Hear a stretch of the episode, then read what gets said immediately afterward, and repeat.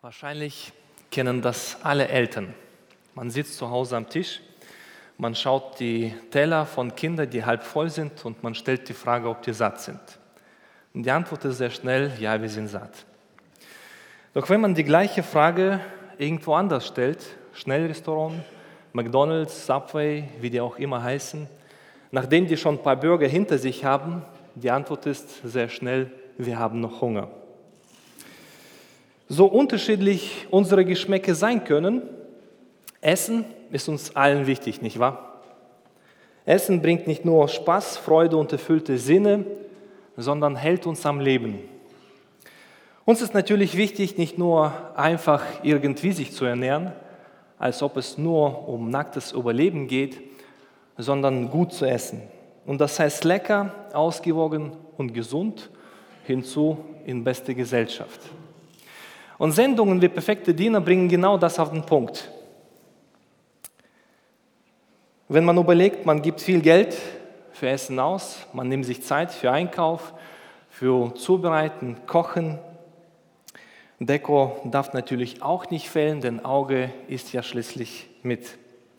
Wir achten, dass Essen gesund, ausgewogen ist, am besten Bioprodukte. Wir kennen den besten Metzger,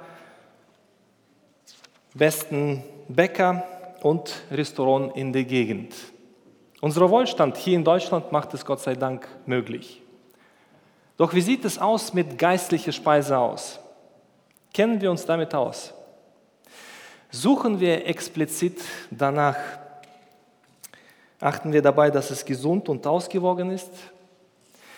Nehmen wir uns Zeit für Zubereitung?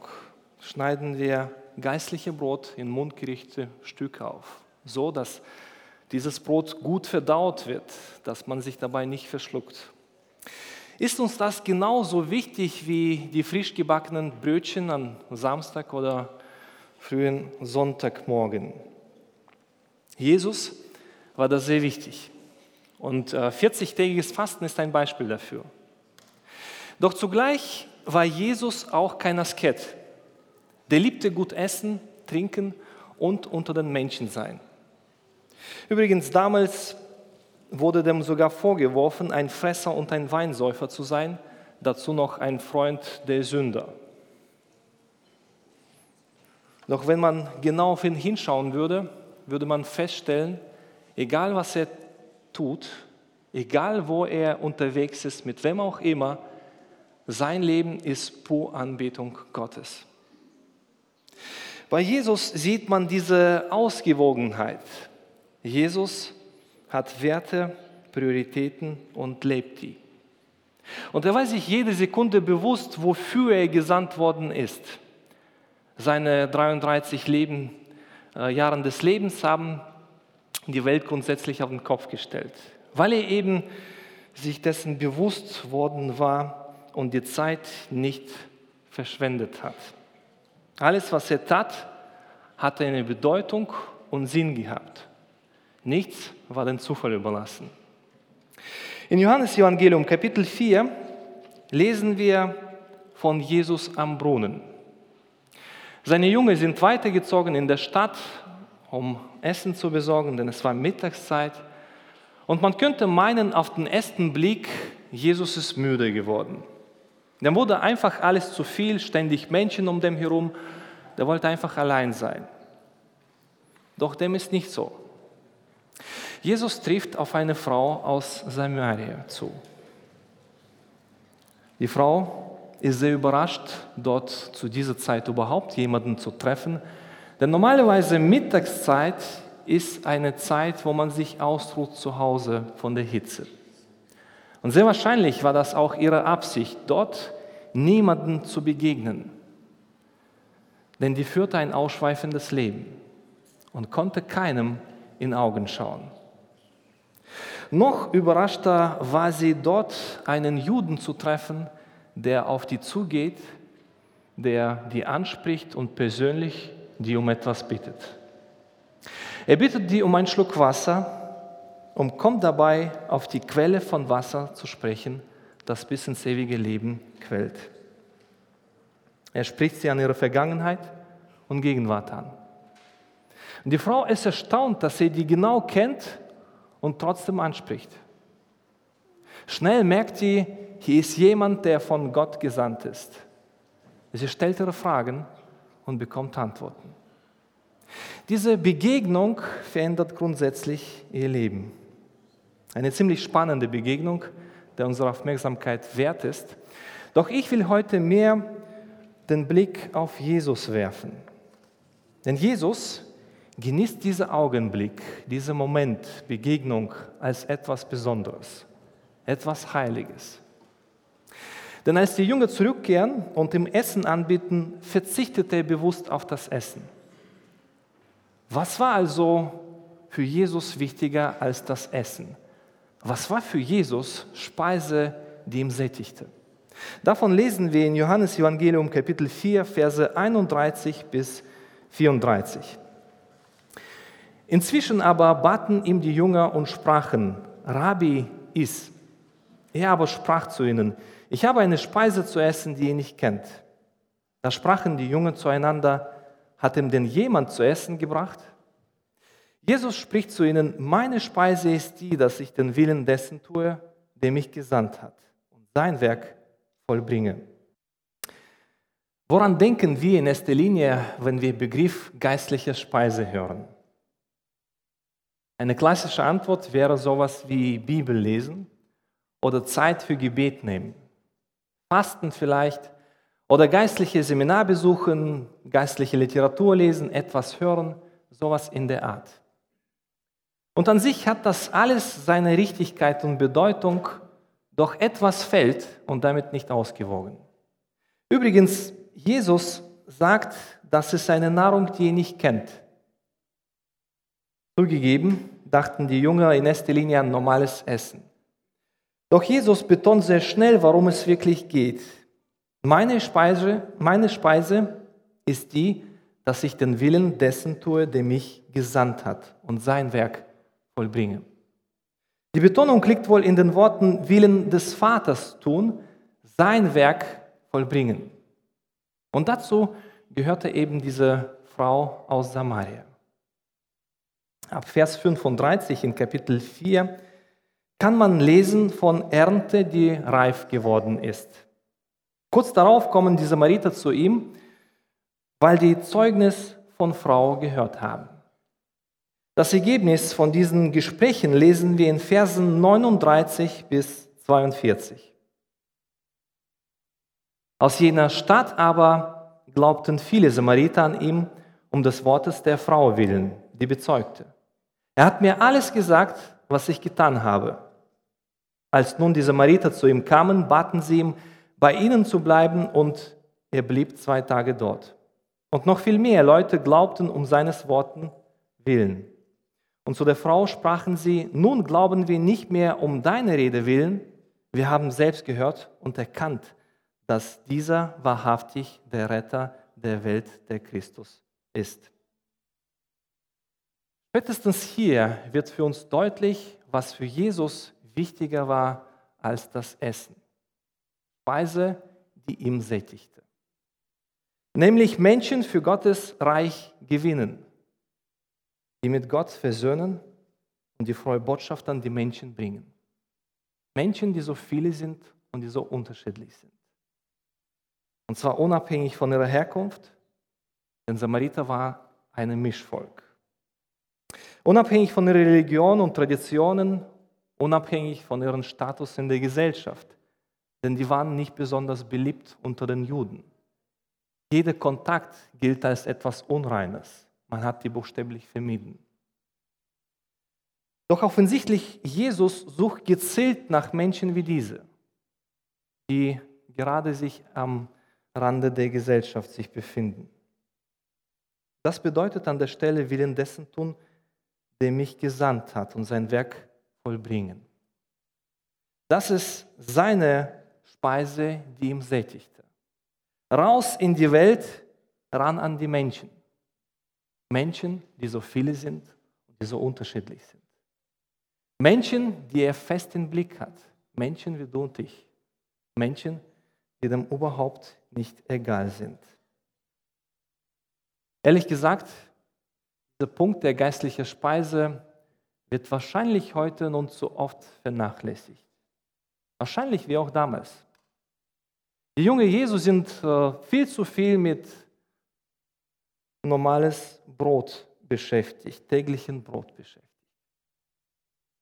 Die Pharisäer hatten damals die beste Theologie gehabt, kannten sich mit Schriften bestens aus, haben regelmäßig die Synagoge besucht, regelmäßig Tempel besucht, gebetet, gefastet und waren so sehr mit ihrer Frömmigkeit beschäftigt, dass die überhaupt keine Zeit für normale Menschen hatten, geschweige die Samariter.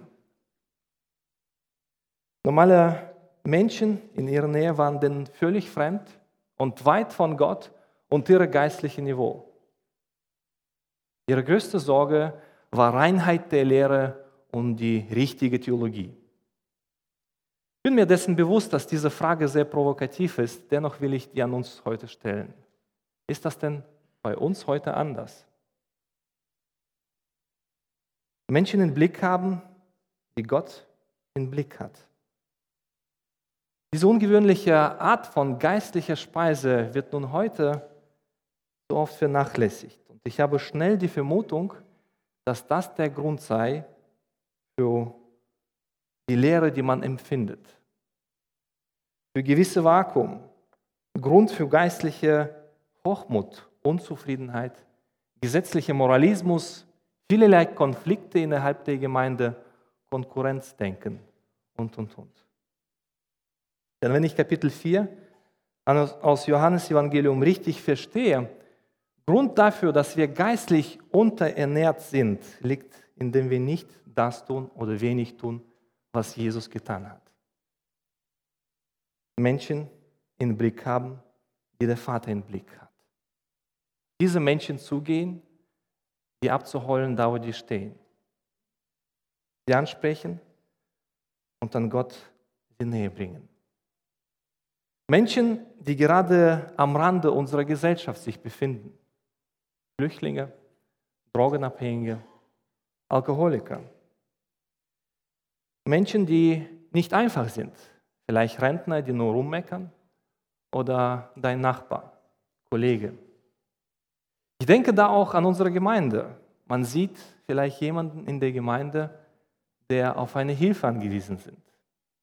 Kranke Geschwister, ältere Geschwister, die man einfach besuchen könnte oder mitnehmen kann zum Gottesdienst. Alleinstehende Mutter oder Vater, einer, der durch den Leid geht, einer, der einen Rat braucht, bis hin zu einer konkreten Hilfe. Die Frage ist, habe ich Interesse an Menschen? Also zumindest für einen Teil davon. Nehme ich mir Zeit konkret für jemanden, und zwar nicht, weil ich etwas haben will, sondern weil ich etwas geben will.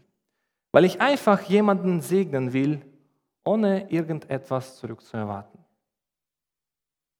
Habe ich in den letzten Jahren Beziehungen aufbauen, pflegen können mit Menschen, die Gott fern sind. Oder Menschen innerhalb der Gemeinde, die auf eine Hilfe angewiesen sind. Habe ich diese Menschen im Blick? Bete ich überhaupt für sie? Ist das mir ein Herzensanliegen? Ist das mein tägliches geistliches Brot? Speise, die meine Seele sättigt. Das sind die Fragen, die man sich stellen kann, wenn man aufrichtig Johannes Evangelium Kapitel 4 liest. Und ich muss persönlich zugestehen, dass bei mir das nicht alloft der Fall ist. Und Folge dessen sind Unzufriedenheit, geistlicher Stau, Vakuum. Man fühlt sich einfach so leer und versteht nicht warum. Man meint, erfüllte stille Zeit zu haben, regelmäßig Bibel zu lesen, zu beten, Seminare besuchen, Predigten hören, regelmäßig die Dienste auszuüben innerhalb der Gemeinde. Doch etwas fällt. Und man kann gar nicht das leugnen. Es ist da, dieses Gefühl, dass etwas fällt. Man kann das vielleicht mit der Fahrschule vergleichen, wo man sich nur theoretische Stunden durchnimmt.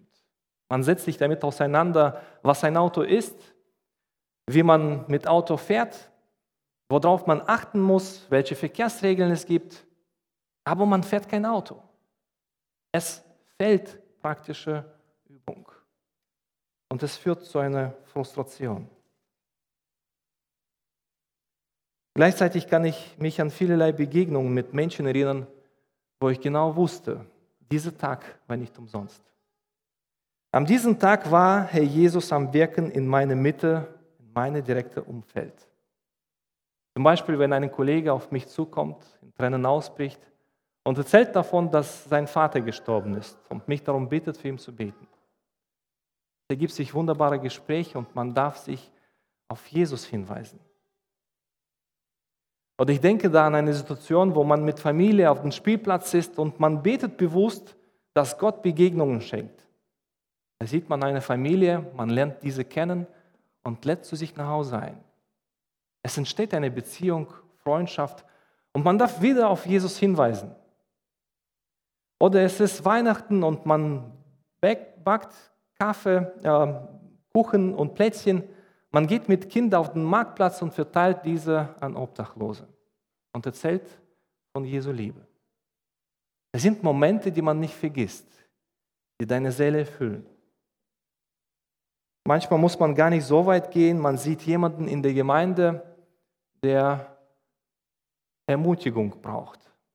Und man geht bewusst auf diese Person zu. Man fragt, wie es einem geht. Man besucht jemanden. Man lädt zu sich nach Hause ein. Man ruft jemanden an. Man sieht jemanden, der Hilfe braucht bei Umzug. Man sieht jemanden, der krank ist und man besucht ihn im Krankenhaus. Man sieht Mutter, die sehr traurig ist, weil ihr Kind drogenabhängig ist und im Gefängnis sitzt. Man nimmt sich Zeit und besucht diesen. Manchmal sieht man einfach Schwiegereltern oder Großeltern. Man denkt an die und man besucht sie. Manchmal muss man gar nicht so weit gehen. In Johannes Evangelium Kapitel 13, Vers 35 lesen wir, Daran wird jeder Mann erkennen, dass ihr meine Jünger seid, wenn ihr Liebe untereinander habt. Eigentlich, die Evangelisation fängt hier an. Wie wir miteinander umgehen, ob wir aufeinander zugehen. Vielleicht können wir es von der Frau am Brunnen lernen, die nach der Begegnung mit Jesus alles stehen und liegen lässt und in der Stadt rennt, um von Jesus zu erzählen. Vers 28 bis 30 lesen wir davon. Nun ließ die Frau ihren Wasserkrug stehen und lief in der Stadt und sprach zu den Leuten, Kommt, seht einen Menschen, der mir alles gesagt hat, was ich getan habe, ob dieser nicht der Christus ist. Da gingen sie aus der Stadt hinaus und kamen zu ihm. Das ist erstaunlich. Das ist die gleiche Frau, die kurz zuvor zum Brunnen ging, mit Absicht dort niemandem zu begegnen, weil die keinen in Augen schauen konnte. Was war passiert, dass die freiwillig jetzt in Stadt rennt und von Jesus erzählt? Begegnung mit Jesus, der in ihr was auslöste. Friede mit Gott, Friede mit sich selbst, Friede mit anderen Menschen. Auf einmal hat die Befreiung erlebt. Befreiung von ihrer Angst, von ihren Zweifeln, von ihrer Schuld. Wenn du heute hier bist und dir geht es genauso wie diese Frau, dann musst du wissen, auch du darfst zu Jesus kommen. So wie du bist, mit all dem, was dich umfasst. Deine Zweifel, Angst, Schuld, und Unfriede. Und du darfst erleben, was die Frau erlebt hat. Diese Frau führt Menschen zu Jesus, nachdem sie verstanden hat, wer er ist und wer sie ist. Und die Reaktion ist eigentlich absolut verständlich. Wenn du einen guten Arzt kennst, der dir persönlich geholfen hat, der dich wieder fit gemacht hat, dann kannst du gar nicht das für dich allein behalten. Du erzählst es davon weiter. Besonders an die Menschen, die unter gleichen Krankheiten leiden wie du vorher. Die Frage ist, warum teilen wir so wenig heute von unserem Glaube mit. Gründe sind sehr verschieden. Meiste davon wahrscheinlich die Menschenfurcht. Aber es könnte auch manchmal sein, dass wir einfach vergessen, wovor wir befreit und geheilt worden sind. So wie die neun Aussätzigen, die von Jesus geheilt worden waren. Wir erinnern uns an zehn Todeskranken und gehaltenen Aussätzigen. Von zehn kehrte nämlich nur einer zu Jesus zurück und dankte ihm.